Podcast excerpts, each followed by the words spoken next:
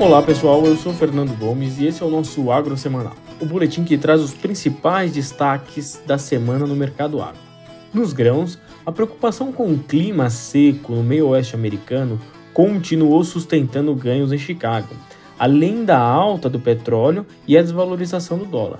A divulgação na quinta do monitor de seca indicando que 51% das áreas de soja estão sob condição de seca contra 34% na semana passada e 57% do milho contra 49% na semana anterior assustou o mercado e ampliou o rally em Chicago.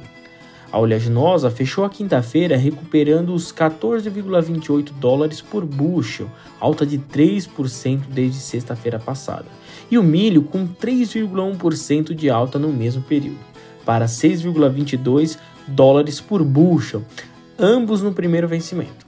Já no Brasil, a soja em sorriso subiu 2% desde a sexta passada, fechando em R$ 109,00 a saca enquanto o milho em Campinas, praça que referencia as negociações da B3, subiram 1,2%, fechando a quinta-feira em R$ 54,35 a saca. No mercado de trigo, as cotações em Chicago também responderam positivamente à previsão de clima mais adverso. Outro fator que deu combustível às cotações foi a fala do Putin colocando incertezas a continuidade do acordo no Mar Negro. Nessa quinta-feira, o bucho do cereal encerrou o pregão cotado a 6,6 dólares alta de 5,7% em sete dias.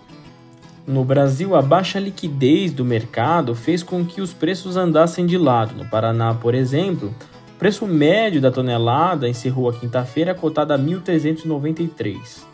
Para o setor de arroz, as exportações foram o destaque da semana. Segundo os dados da CSEX, o Brasil exportou 197,5 mil toneladas de arroz base casca em maio, volume 44,6% superior ao do mês anterior e quase quatro vezes mais do que há um ano.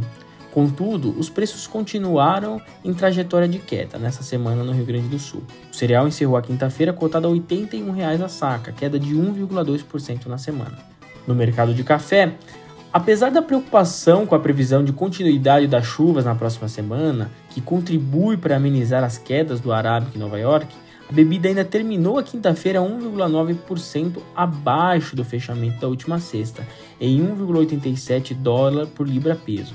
Entretanto, a apreciação cambial acabou levando a uma queda um pouco maior no preço ao cafeicultor brasileiro. O indicador CPEA do Arábica fechou a quinta-feira em 966 reais a saca, queda de 3,9% frente à última sexta, enquanto que o Conilon andou de lado, nos 725 reais a saca. Ainda no café, nessa semana, o Secafé divulgou que as exportações de maio somaram mais de 2,45 milhões de sacas, queda de 17,4% sobre o mesmo mês no ano passado.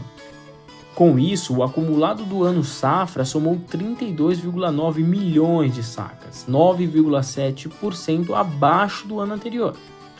Já no setor sucroenergético, essa semana a Única divulgou o relatório da safra referente à segunda quinzena de maio, que apresentou uma margem de 46 milhões de toneladas, representando um aumento aí de 5,5% comparado com a mesma quinzena da safra anterior. Para a produção de açúcar, foi de 2,9 milhões de toneladas, alta de 25%.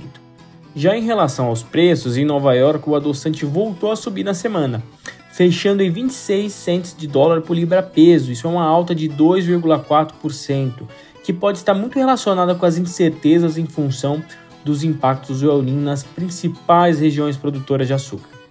E passando para o mercado de etanol, o hidratado fechou essa quinta-feira com a ligeira alta de 0,4% no comparativo da última sexta. Segundo os dados do CPE em Paulínia, a cotação foi de R$ 2,65 por litro sem impostos, a alta dos preços pode estar relacionada às chuvas nas regiões produtoras durante essa semana. E para fechar, dando uma olhada no setor de proteínas animais, o boi gordo continuou pressionado apesar dos produtores estarem tentando segurar as novas baixas. O indicador CPE do boi gordo fechou a quinta-feira nos 236 reais a arroba, queda de 6% frente à última sexta. Do outro lado da carne, a carcaça casada continua estável, padrão que tem seguido desde o início do mês. Já os preços de aves e suínos evoluíram. O frango, por exemplo, em São Paulo subiu 1,6% para R$ 6,18 o quilo, enquanto o suíno vivo, na mesma praça, subiu 0,8%, cotado a R$ 5,94 o quilo. E para encerrar esse nossa prosa agro, ah, convido vocês que nos acompanham aqui semanalmente a acessarem o nosso site para ler os nossos relatórios recentes e também a se cadastrarem na Academia da Governança Agro. Inclusive, essa semana lançamos o quarto módulo. Lá você vai encontrar conteúdos e materiais de governança de forma gratuita, sendo cliente ou não. Basta acessar o site, clica lá em Conhecimento e Agronegócio. Muito obrigado e até a próxima semana.